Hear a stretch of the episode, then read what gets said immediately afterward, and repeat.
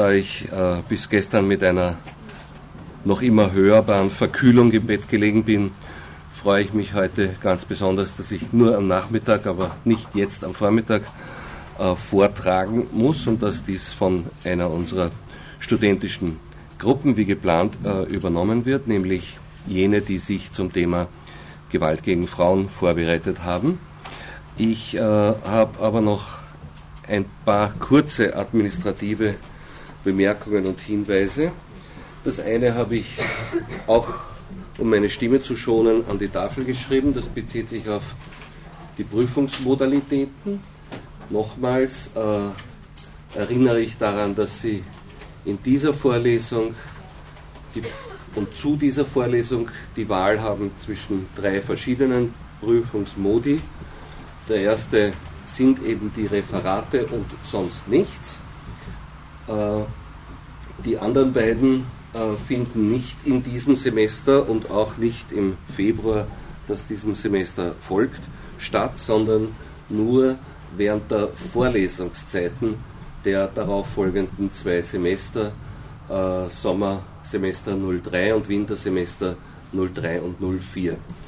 Und Sie werden verstehen, dass ich auch äh, bei aller Wertschätzung von Ihnen äh, nicht sehr geneigt bin, meine Urlaubszeit und meine Wochenenden mit der äh, äh, Beurteilung von Prüfungsarbeiten zu verbringen. Das ist Teil meiner Arbeitszeit natürlich und nicht äh, so sehr ich sie auch schätze, meiner Freizeit.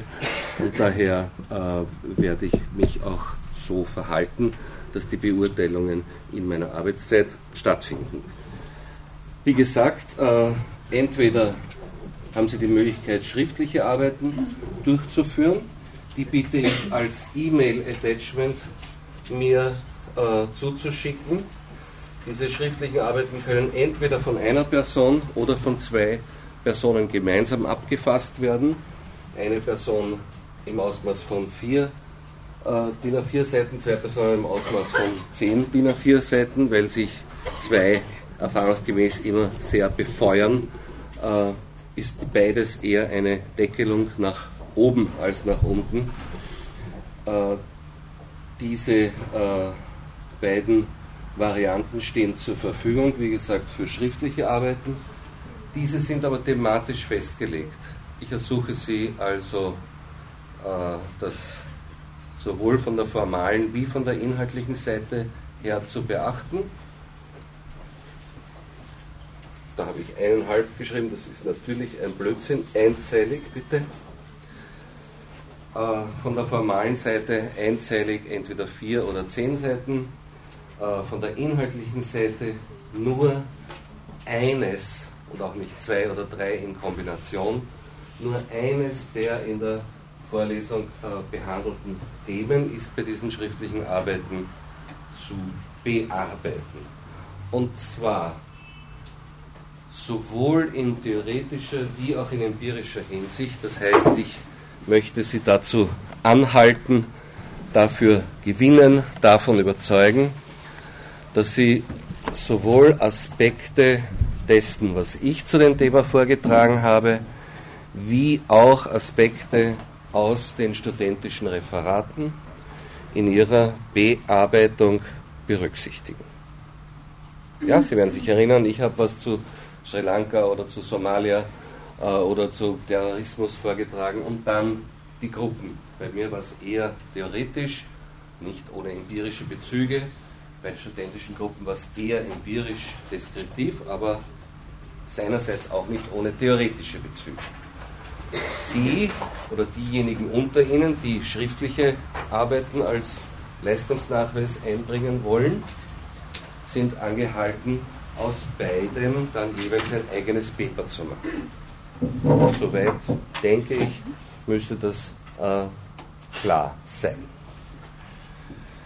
Diejenigen unter Ihnen, die sich eher besser mündlich als schriftlich ausdrücken oder aus terminlichen Gründen diese Modalität vorziehen, haben aber drittens die Möglichkeit, während der genannten zwei Semester, auch in diesem Fall in der Vorlesungszeit und zwischen Weihnachten und den Heiligen Drei Königen äh, jeden Donnerstag Nachmittag, das ist mein Prüfungstag, äh, sich schriftlich äh, anzumelden im Prüfungs- und Sprechstundenheft, das am Ende dieses Ganges in dem kleinen Hefterl äh, Ihnen zur Verfügung steht. Und zwar für einen ungefähr viertelstündigen oder 20-minütigen Einzelprüfungstermin. Das sind also die Modalitäten. Ich bitte Sie gerade dann, wenn Sie mir schriftliche Arbeiten zuschicken, immer alle Ihre Daten mitzuschicken auf einem eigenen Blatt. Wenn ich das nicht kriege, kann ich es nicht äh, verwerten und dann kann ich es auch nicht benoten. Also bitte immer Name, auch das ist nicht selbstverständlich, Geburtsdatum, Adresse und vor allem Matrikelnummer und Studienkennzahl. Wenn des Studiums, für das Sie diese Prüfung brauchen. Also wenn Sie Erstfachstudierende Ethnologie sind, schreiben Sie die Studienkennzahl äh, von diesem Fach hin. Wenn Sie äh, das im Wahlfach für ein anderes Studium machen, nicht für Ethnologie, dann schreiben Sie bitte dieses andere Studium hin, äh, äh mitzuschicken. Ich hoffe, das ist soweit klar und äh, verständlich. Wenn Sie dazu Fragen haben, bitte jetzt kurz. Ja? Die ist sowieso auf der Homepage unseres Instituts äh, abrufbar. Das ist wie immer an der Uni Wien, andre.gingrich, Klammeraffe, Univier Azerti. Noch Fragen dazu? Mhm. Im Prüfungsheft steht 13 bis 18 Uhr und bedeutet das, dass die letzte Prüfung um 18 Uhr beginnt? Nein, das, das äh, charakterisiert meine ausgedehnte Arbeitszeit an diesem Tag. Also um 18 Uhr gehe ich nach Hause. Ah, also die letzte Prüfung muss um 17 Uhr 40 oder 45, ja. Noch Fragen? Wenn das nicht der Fall ist, dann darf ich Sie nur darauf hinweisen, dass diese Prüfung sicher äh, nicht zu der Kategorie der gefürchteten Prüfungen äh, zählt, äh, die im Übrigen äh, ohne dies völlig übertriebenermaßen als gefürchtete Prüfungen angesehen werden. Äh, aber es stimmt schon, dass ich ein bisschen genauer und sorgfältiger beurteile bei der Geschichte der Sozial- und Kulturanthropologie, äh, während ich in dieser, bei dieser Prüfung, wie Sie sehen, ja auch schon an den studentischen Referaten großen Wert auf ihre Mitarbeit und auf ihre eigenen Ideen lege und nicht unbedingt äh, äh, jeder einzelne Name eines wissenschaftlichen Autors richtig geschrieben sein muss oder seine Lebensjahre äh, auswendig äh, genannt werden müssen. Also im Vordergrund steht hier bei der Beurteilung der, der kreative Eigenbeitrag der Studierenden und nicht so sehr äh, die Replikation vorgegebenen Wissens. Haben Sie dazu noch Fragen? Ja.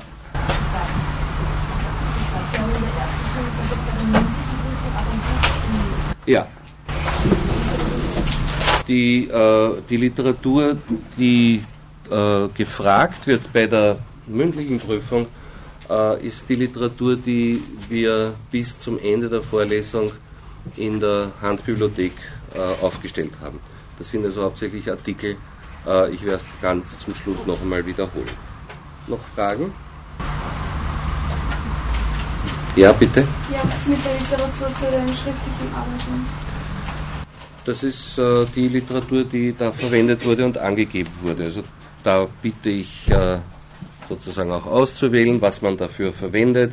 Da kann man das eine oder andere, was dort in der Vorlesung oder von den studentischen Beiträgen her nur kurz erwähnt wurde, mit Hilfe der äh, schriftlichen, schriftlich angegebenen Literatur, also etwa äh, beim Terrorismus mit Hilfe des äh, Beitrags von mir zum Thema in dem Band Ethnologie der Globalisierung von Hauser Schäublin und Braukemper bei Reimer herausgekommen. äh, vertiefen oder eben auch mit Hilfe des Stanley Tambaya Beitrags zu Sri Lanka. Doch. Ist er noch nicht.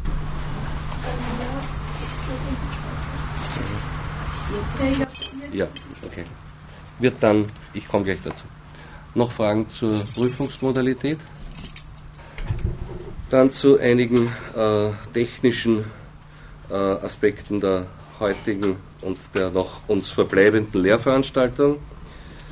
Das erste ist, dass äh, die Vorlesung am, heute haben wir den 13., äh 14., 15., danke, 15 und 7 ist 22 und 7 ist 29. Die Vorlesung am 29.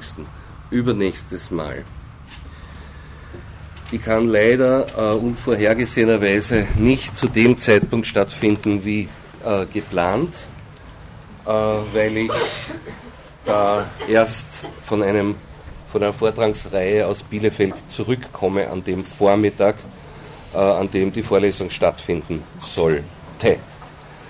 Äh, jetzt habe ich persönlich mehrere Möglichkeiten, wollte von Ihnen her erfragen, welche Ihnen die liebere wäre, um äh, diese Vorlesung, weil es die letzte ist und weil wir da auch noch einen Beitrag erwarten. Äh, das heißt, die Frage richtet sich zunächst auch an die Gruppe, die an diesem letzten Donnerstag den Beitrag zu gestalten hätte, welche Ersatzmöglichkeiten hier bestehen. Die eine Möglichkeit wäre am selben Tag, aber am Abend nach meiner Nachmittagsvorlesung hier im Hörsaal. Äh, das wäre möglich entweder ab 17 oder ab 18 Uhr am Abend desselben Donnerstags. Die andere Möglichkeit wäre genau eine Woche später, also ausnahmsweise bereits in den Semesterferien. Das sind die Energiewochen. Äh, da sind wahrscheinlich viele entweder Skifahren oder äh, außerhalb von Wien zu Hause. Darf ich fragen, wer die Gruppe äh, ist, die an diesem Donnerstag vorgesehen gewesen wäre? Sind die Kolleginnen da? Ja? Okay. Also wenn das Sie vier sind, welche äh, Alternative wäre Ihnen lieber? Ja? Ihnen hinten auch? Gut. Dann äh, mache ich die Gegenprobe unter allen anderen. Wie viele unter den Anwesenden können am selben Abend nicht? Gut, das ist eine kleine Minderheit äh, über die Wiedergabe der Tonbandmitschnitte glaube ich, dass dieser Ausfall äh, verkraftbar ist. Dann einigen wir uns also auf Donnerstagabend äh, äh, am selben Tag. Donnerstag. Ah, Entschuldigung, Mittwoch. Mittwoch. Bin, wie, Sie sehen, noch äh, etwas gezeichnet von meiner Verkühlung und daher äh, auch von der Konzentration her gehandicapt also am selben Tag, äh, am Abend, findet äh, die letzte Vorlesung statt. Um wie viel Uhr äh, sage ich Ihnen dann nach Rücksprache mit unserem Sekretariat in der nächsten äh, Stunde, aber das ist mal fix. Ich bitte diese Gruppe, die am selben Abend äh, referieren wird, an diesem letzten Mittwoch, mir äh, an dem Tag eine gute 20 Minuten Zeit zu lassen am Schluss. Und zwar deswegen, weil ich die äh, Lehrveranstaltungsevaluation dann äh, abwickeln möchte. Gleich. äh, Sie wissen ja, dass die studentische äh, Beurteilung von Lehrveranstaltungen Pflicht ist nach dem neuen UNI-StG. Äh, ich finde das einen außerordentlich wesentlichen und entscheidenden Teil von Mitbestimmung und von Feedback seitens der Studierenden gegenüber den Lehrenden. Das brauchen wir alle auch zur Verbesserung des Studienbetriebs und daher ähm, wäre mir sehr daran gelegen, wenn wir genügend Zeit, aber auch genügend Präsenz von Ihrer Seite haben, um hier eine repräsentative äh, schriftliche Evaluation dieser Lehrveranstaltung durchführen zu können. In diesen letzten 20 Minuten äh, ist es so, dass ich auch darum ersuche, dass eine unter Ihnen, die Lehrveranstaltungskoordinatorinnen am besten, die Durchführung und Einsammlung dieser Sache übernehmen, weil es wohl nicht angebracht wäre, wenn der zu Beurteilende äh, Ihnen dabei über die Schulter schaut, was Sie da machen bei dieser schriftlichen Evaluation. Gut, letzter Punkt. Äh, unsere technischen Probleme vergrößern sich allenthalben auf allen Ebenen. Inzwischen sind weitere technische Einrichtungen über Weihnachten aus diesem Institut und auf anderen Teilen der Universität gestohlen worden, darunter wieder ein Beamer und äh, andere ziemlich teure äh, Objekte. Nachdem über Weihnachten alles verschlossen war, hier scheint festzustellen, dass die Diebe äh, auch Schlüssel haben. Der Vorstand hat eine Anzeige aufgegeben, hat sich an den Rektor gewendet. Ich äh, bedauere das sehr. Es scheint auch damit ziemlich klar zu sein, dass es sich wohl nicht um Studierende handeln kann, die ja nicht nur daran interessiert sind, dass der Lehrbetrieb in Ordnung abläuft, sondern ähm, auch aus Solidarität äh, wohl kaum äh, sich gegen ihre äh, Kolleginnen wenden. Das führt aber dazu, dass wir heuer, äh, heute hier im Saal bleiben nach Möglichkeit. Äh, die Übertragung scheint nicht sehr gut zu funktionieren. Auf der anderen Seite brauchen wir aber den Übertragungsraum, weil es äh, Videomaterial ähm, dankenswerterweise seitens der Vortragenden heute gibt. Das heißt, wenn die studentischen Referentinnen von heute Sie einladen, gegen Ende dieser Stunde zu übersiedeln in den Übertragungsraum, dann bitte ich Sie, äh, diese Aufforderung dann als eine von Autoritätspersonen aufzufassen und ihnen diszipliniert und äh, äh, äh, rasch Folge zu leisten, damit wir im drüberen Raum dicht gedrängt, aber umso interessierter uns die Videos, die wir hier nicht sehen können aufgrund der äh, diversen Vorkommnisse, dann anzusehen. Ja, ist das okay? Dann äh, danke ich Ihnen für Ihre Aufmerksamkeit und übergebe für den Rest der Stunde an die Referentinnen des heutigen Tages. Entschuldigung, eine Frage war noch, ja? ja Moment. Das war den 29. weil da wäre ja am Abend die Tutorium von der Geschichte. Ja, das dauert bis wann? Mhm. Ja. Äh, entweder wir verschieben auch das oder ähm, wir machen das Ganze danach. Also deswegen, auch aus solchen Überlegungen heraus, wollte ich mich zuerst rückbesprechen mit den Tutorialsleuten und dem Sekretariat, aber danke für den Hinweis. Damit endgültig an die Referentinnen der heut, des heutigen Vormittags.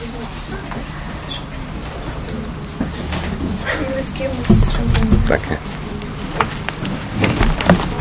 Hallo? Werde ich gehört? Laut. Lauter reden. Also, einleitend, hört ihr mich? Einleitend möchte ich sagen, dass unsere Gruppe hat sich eben mit dem Thema Gewalt gegen Frauen auseinandergesetzt, weil ähm, wir finden, dass es ein extrem aktuelles und auch in Österreich stark, äh, also auch Österreich ist stark betroffen davon, eben ein aktuelles Phänomen ist und trotzdem ist es an sich, äh, an sich ein, ähm, wird es fast wie ein Tabuthema noch behandelt, weil Gewalt gegen Frauen ähm, eigentlich fast immer im Dunkeln, im Versteckten passiert und man das ja nicht so mitbekommt. Und deswegen finden wir es ziemlich wichtig, dass man sich damit auseinandersetzt. Ähm, äh, weiters möchte ich sagen, also unsere Teilgruppe hat sich mit, ähm, mit Gewalt gegen Frauen vor allem auf Europa und Österreich bezogen. Und äh, es ist sehr schwer irgendwie anzusetzen, wie, was man für, für Themen überhaupt sich vornimmt, weil der, der Rahmen eigentlich ziemlich gesprengt werden würde, wenn man sehr konzentriert, also es sehr ausufernd. Und daher haben wir uns auf diese Themen beschränkt, eben jetzt eine Einleitung und dann behandeln wir das Frauenhaus als eine der wes wesentlichen Institutionen in Österreich, die sich eben äh, die Frauen eben helfen und äh, sich mit diesem Phänomen befassen. Dann als nächstes Frauenhandel. von dem auch Österreich als akutes Ziel und Transitland, darauf komme ich später noch, betroffen ist. Und ähm, zum Abschluss dann gehe ich auf die Hilfe für Opfer ein, wie Frauen geholfen wird in Österreich, die von Gewalt bedroht sind. Ähm, ja, zu Beginn lese ich jetzt eine, äh, die Deklaration der Vereinten Nationen zur Eliminierung von Gewalt an Frauen vor, von 1993, weil sie eigentlich recht gut äh, aufzeigt und erklärt, was Gewalt überhaupt ist, gegen Frauen eben im Speziellen. Gewalt gegen Frauen ist die Manifestation der historisch gewachsenen Machtungleichheit zwischen Männern und Frauen, die zur Dominanz der Männer über Frauen, zur Diskriminierung und Behinderung von Frauen geführt haben. Gewalt ist einer der entscheidenden Mechanismen, durch den Frauen in einer untergeordneten Position gehalten werden. Und zur Einleitung möchte ich auch gleich noch eben auch zur Definition hinfügen, hinfügen ähm, erklären, dass Gewalt, äh, dass Gewalt oft nur als körperliche Gewalt äh, also erfasst wird oder definiert wird. Also wenn eben klassische Beispiele, wenn Männer ihre Frauen schlagen, Gewalt umfasst aber einen viel größeren Bereich und vor allem die äh, psychische Ebene von Gewalt auch und eben immer die sexuelle. Also es gibt sehr viele verschiedene Formen von Gewalt und unter anderem muss man wirklich unterscheiden äh, auch zwischen psychischer und physischer Gewalt, weil die psychische auch sehr oft stark vertreten ist. Jetzt kommen wir schon zum ersten eben großen Thema, das Frauenhaus, weil es wie gesagt eigentlich äh, eine der wichtigsten Institutionen in Österreich ist, die äh, Frauen hilft, die, äh, die davon betroffen sind. Frauen, denen Gewalt angetan worden ist, äh, meistens eben im familiären Umkreis, flüchten mit Kindern, äh, mit ihren Kindern aus einer menschenunwürdigen und oft sogar lebensbedrohlichen Situation ins Frauenhaus. Und ähm, meistens sind nämlich tätliche Konflikte und Gewaltübergriffe eigentlich schon im Alltag etabliert. Das gehört seit oft über Jahre hinweg zu ihrem Alltag. Und jetzt, wenn sie diesen Schritt getan haben, ähm, der eigentlich auch sozusagen Mut bedarf, äh, ins Frauenhaus ähm, zu kommen, haben sie nun Zeit, äh, in, ohne Druck und in Ruhe zu überlegen, was weiter geschieht. Und äh, das ist ganz unterschiedlich, wie lange die Frauen im Frauenhaus dann bleiben. Manche äh, bleiben nur wenige Tage, einfach um Abstand zu gewinnen oder der Krise zu entfliehen oder einfach nur ihrem Partner zu zeigen oder ihrem Mann, dass sie diese Gewalt nicht länger dulden, dass sie sich das nicht mehr länger gefallen lassen. Und sie wollen sich dann auch über die weiteren Handlungsmöglichkeiten informieren. Andere Frauen wiederum bleiben auch äh, also über ein Jahr oder zwei oder also einfach lange Zeitrahmen, zum Beispiel bis sie geschieden sind, bis das ganze rechtliche ähm, also durchgezogen ist bis sie eine Arbeit gefunden haben oder eben eine eigene Wohnung, bis sie sich eben eine unabhängige Existenz aufbauen können. Frauenhäuser sind auch wichtige Kinderschutzeinrichtungen, weil die Frauen äh, eben meist mit ihren Kindern flüchten. Allerdings werden Buben nur bis sie 14 Jahre, also nur im Alter von 0 bis 14 Jahre meistens aufgenommen. Man versucht sie bei Verwandten und Bekannten sonst unterzubringen, wenn sie älter sind. Und Kinder sind nämlich immer Betroffene, auch wenn sie selbst nicht ähm, äh, von, von tätlicher Gewalt äh, jetzt betroffen sind, wenn sie selbst nicht geschlagen worden sind, einfach durch, die, durch den psychischen Druck, der in einer Familie, in einer solchen Familie entsteht, weil ein gewalttätiges Familienklima eigentlich die äh, gesunde Entwicklung eines jeden, äh, eines jeden Kindes äh, beein stark beeinträchtigt. Und deswegen finden sie eben auch ähm, freundliche Aufnahme in einem Frauenhaus und psychologische Betreuung und dazu kommen wir später noch. Äh, jetzt kommen wir zu den Grundsätzen äh, die, dieser Institution des Frauenhauses. Die sind nämlich eben, seht ihr es halbwegs? Also die Grundsätze des Frauenhauses. Das ist zunächst das Prinzip der Freiwilligkeit. Also das bedeutet, dass jede Frau äh, diesen Schritt ins Frauenhaus zu kommen selbstbestimmt und eigenmotiviert setzen muss also ohne fremde Einwirkung, also oder auf jeden Fall äh, ist es ihre Entscheidung sie soll jetzt nicht überredet werden oder irgendwie gezwungen werden, ins Frauenhaus zu kommen. Ähm, das Frauenhaus oder alle Frauenhäuser vertreten eine klare Haltung gegen Gewalt. Und das bedeutet zunächst, dass äh, die Verurteilung jeder Form von Gewalt äh, zentral ist äh, beim Frauenhaus, nämlich von Gewalt eben gegen Frauen und Kindern. Und das bedeutet aber auch, dass sie sich eigentlich aktiv gegen Gewalt einsetzen und ähm, wirklich aktiv äh, gegen Gewalt handeln, nämlich auf individueller und auf gesellschaftspolitischer Ebene. Ähm, ein wichtiges Prinzip, eben, das ist sehr wichtig für die Betroffenen, ist die Verschwiegenheit, äh, Verschwiegenheitspflicht und also die Anonymität. Denn ohne Zustimmung der Betroffenen werden in der Regel keine Informationen an Behörden oder äh, Privatpersonen weitergegeben. Und die Adressen der Frauenhäuser sind anonym. Und die Telefonnummer des Notrufes steht im Telefonbuch oder in den, äh, und in den Tageszeitungen. Sehr wichtig ist auch äh, die Offenheit und unbürokratische bzw. unbürokratische Soforthilfe. Das bedeutet also, die Frauen, äh, man muss jetzt nicht, weiß Gott, einen langen Antrag stellen, um ins Frauenhaus aufgenommen zu werden, sondern die Aufnahme ist jederzeit möglich und es wird einem, also rund um die Uhr, und es wird einem unmittelbarer Schutz geboten. Und äh, ein wichtiger Faktor ist auch, äh, dass alle Frauen, also wirklich egal welche Nationalität, ethnischer Herkunft, Religion, äh, welchen äh, sie sind, welchen Beruf sie ausüben, welches Einkommen sie beziehen oder welchen Alters, also ganz egal, welches dieser Kriterien zutrifft, werden alle Frauen finden hier Aufnahme in den Frauenhäusern. Äh, das nächste wichtige Prinzip ist die kritische Parteilichkeit. Äh, denn grundsätzlich steht, äh, stehen die Mitarbeiterinnen in den Frauenhäusern immer auf der Seite der betroffenen Frauen, der misshandelten Frauen und sie vertreten die Position dieser Frauen nach außen und versuchen auch ähm, und helfen bei der Durchsetzung ihrer Ansprüche. Allerdings äh, gibt es gewisse Grenzen dieser Parteilichkeit. Die treten nämlich ein, die werden überschritten, äh, wenn die Frauen selber, die betroffenen Frauen selber gewalttätig werden, gegen ihre Kinder zum Beispiel, oder wenn sie sich rassistisch verhalten, oder wenn sie selbstschädigendes Verhalten praktizieren. Äh, das sind eben meistens Alkohol- oder Drogenprobleme, wenn sie eben, äh, süchtig sind. Und in diesem Falle wird dann auch mit ihnen geredet, beziehungsweise sozusagen verhandelt, Sie müssen dann einer, Bestimmung, äh, einer Behandlung zustimmen, auch um weiter im Frauenhaus bleiben zu können. Die Männer und Partner der Frauen sind äh, für die Mitarbeiterinnen oder für die Frauenhäuser allgemein äh, keine Verhandlungspartner in keiner Hinsicht und sie dürfen das Frauenhaus auch nie betreten. Abgesehen davon, dass die Adresse meistens sowieso anonym ist.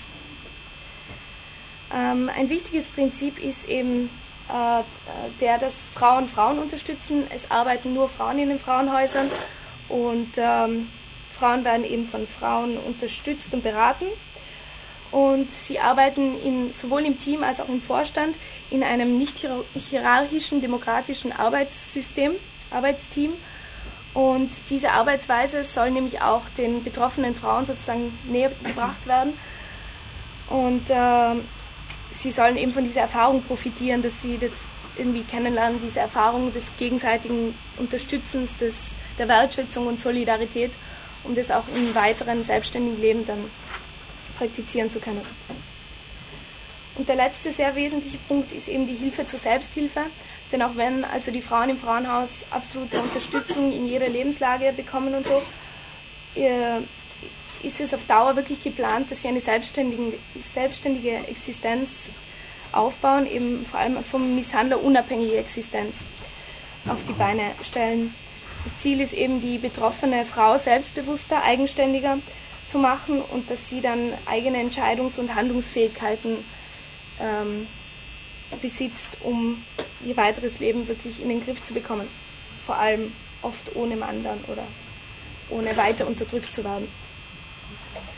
Jetzt kommen wir zu den konkreten Angeboten eines Frauenhauses.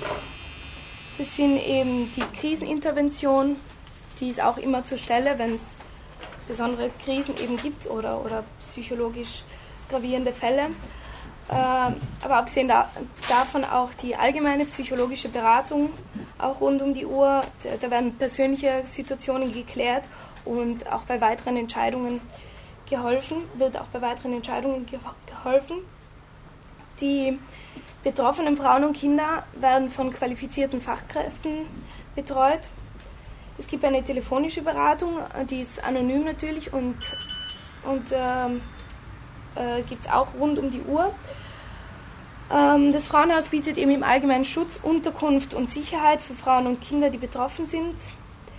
Und äh, sie werden des Weiteren auch bei Behördenanträgen unterstützt, bei der Wohnungs- und Arbeitssuche, also bei ganz konkreten Punkten, die eben die Planung ihrer weiteren Zukunft betreffen. Sowie äh, es wird ihnen auch bei der Vermittlung zu anderen Institutionen geholfen und äh, auch ähm, bei der materiellen und finanziellen Existenzsicherung. Auch werden sie, wenn es halt nötig sein sollte oder wenn solche, wenn irgendwas vor Gericht verhandelt werden muss oder wenn es um die Scheidung geht, werden sie äh, zum Gericht begleitet und zur Polizei oder Gendarmerie. Und äh, auf die Frauenhäuser als Kinderschutzeinrichtung sind wir auch schon eingegangen und das bedeutet unter anderem, dass ähm, die Kinder eben psychologisch stark unterstützt werden, weil sie meistens auch viel aufarbeiten müssen, die erlebte Gewalt zu Hause und ähm, auch die Trennungssituation allgemein. Und das wird in, äh, das Frauenhaus setzt sich auch aktiv für die Organisation des Schulwechsels und also hilft bei dem Schulwechsel, bei dem Kindergartenwechsel mit.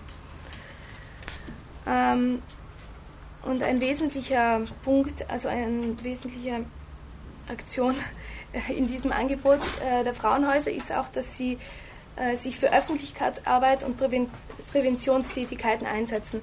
Das bedeutet, man schaut wirklich, dass äh, alle Frauenhäuser vernetzt sind untereinander und äh, als ähm, öffentliche Institution auftreten, um auf Gewalt aufmerksam zu machen, die sich nämlich durch alle Bereiche der Gesellschaft zieht und Machtungleichheit, Diskriminierung und Benachteiligung und Ausbeutung von Frauen und Kindern bewirkt.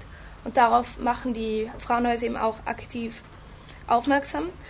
Und das bedeutet im konkreten Sinne, also es gibt Präventionsarbeiten äh, im, Schul, äh, ja, im schulischen Bereich und da, werden, da wird einfach informiert oder Schulungen in Aus- und Fortbildung in, von, äh, von verschiedensten Berufsgruppen, die werden geschult, wie sie mit diesem Problem umzugehen haben.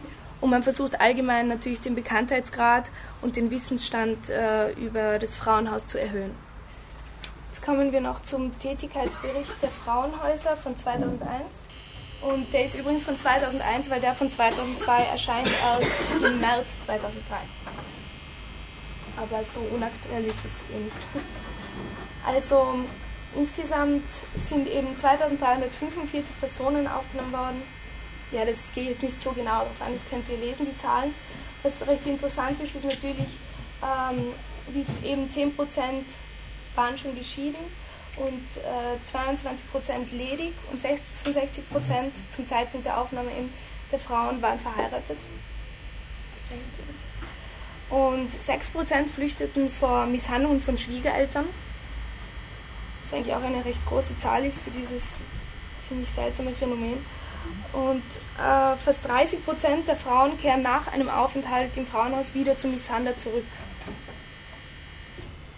Der letzte Punkt ist eigentlich auch, regt sozusagen auch zum Nachdenken an. Also die Frauenhäuser sind auch ziemlich überfüllt und deswegen mussten 794 Frauen im Jahr 2001 abgewiesen werden. Allerdings ist, äh, wurde jetzt 2002 ein viertes Frauenhaus in Wien eröffnet, was die Situation etwas erleichtert hat. Aber allgemein sieht man, es ist eine sehr große Nachfrage. Äh, hat sie es noch gebraucht zum Schreiben? Jetzt habe ich so schnell abgedreht. Ähm, jetzt komme ich zum nächsten großen Thema, dem Frauenhandel. Der Frauenhandel ist, äh, wie man oft glaubt, eben nicht äh, nur auf Osteuropa beschränkt, ist nämlich ein globales Problem, das es auch schon wirklich länger gibt, dem aber erst in den frühen 90er Jahren Beachtung geschenkt wurde. Und man unterscheidet zwischen Transit- und Zielländern. Und äh, das versteht man jetzt eh, was das ist, aber man muss eben dazu sagen, dass auch wenn äh, dass man eben eine große Verantwortung trägt, auch wenn man kein akutes Zielland ist, weil eben sehr viele Länder fast immer Transitländer sind äh, und auch vom Frauenhandel betroffen dadurch. Nach dem Zusammenbruch des Kommunismus äh, 1989-90 und eben der Auflösung des ehemaligen Ostblocks kamen laut Schätzungen circa eine Million Menschen von Ost nach Westeuropa. Und das sind sowieso nur grobe Schätzungen, weil man muss sagen, dass die Dunkelziffern in diesem Bereich sehr sind. Also es gibt äh, sehr hoch sind. Es gibt eigentlich keine konkreten oder exakten Statistiken, weil die meisten Opfer ja in, in totaler Isolation leben und ähm, sowieso illegal sind und äh, massiv bedroht sind und ihnen die Abschiebung droht, sie nicht aufgedeckt werden wollen und das, man kriegt da sehr wenig mit. Es äh, passiert in sehr äh, abgeschiedenen Kreisen, beziehungsweise oft ist eine Frau vielleicht drei, vier Monate da als Prostituierte zum Beispiel und äh, dann aber wieder in einem anderen Land in Westeuropa und das kann man selten irgendwie erfassen. Ähm, eben auch einleitend möchte ich auch erklären, dass das Problembewusstsein in vielen Ländern äh, für, dieses, äh, für dieses Phänomen eben fehlt. Die nehmen das noch gar nicht so als Problem wahr, weil eben so viel auch im, im Versteckten passiert und in Kreisen, die man, von denen gar nicht, man gar nichts mitbekommt. Ähm, jetzt werde ich einfach erklären, wie, wie sozusagen der Frauenhandel, der, die klassische, der klassische vor sich geht, wie solche Opfer angeheuert werden und angeworben werden. Äh, als äh, wirklich wirkvolles Lockmittel äh, wird die Aussicht auf Jobs und eben einen besseren Lebensstandard im Westen, ähm, wie hat das jetzt auch, Lockmittel wird eingesetzt. Eingesetzt, Dankeschön. Und ähm, ähm, es werden eben sehr groß, also sehr illusionäre Versprechungen gemacht, die eben wie gesagt, weil es den Frauen oft jetzt Beispiel in östlichen Ländern oder auch in Afrika sehr schlecht geht, äh, finanziell vor allem. Und man dann immer sowieso vom goldenen Westen träumt und diese Idee wird dann auch bestätigt und dass man sofort Arbeit findet. Und das stellt sich natürlich als grobe Täuschung und Betrug heraus. Und es gibt aber auch Frauen, äh, die sich wissentlich prostituieren und halt im Westen eben mehr Geld verdienen wollen als im Osten zum Beispiel, in östlichen Ländern. Sie stimmen also der Prostitution zu, nicht aber dem Menschenhandel. Sie wissen nicht, worauf sie sich, auf, welchen, auf welches menschenunwürdige System sie sich eigentlich einlassen, wie sie dann ausgebeutet und, und äh, brutalst benutzt werden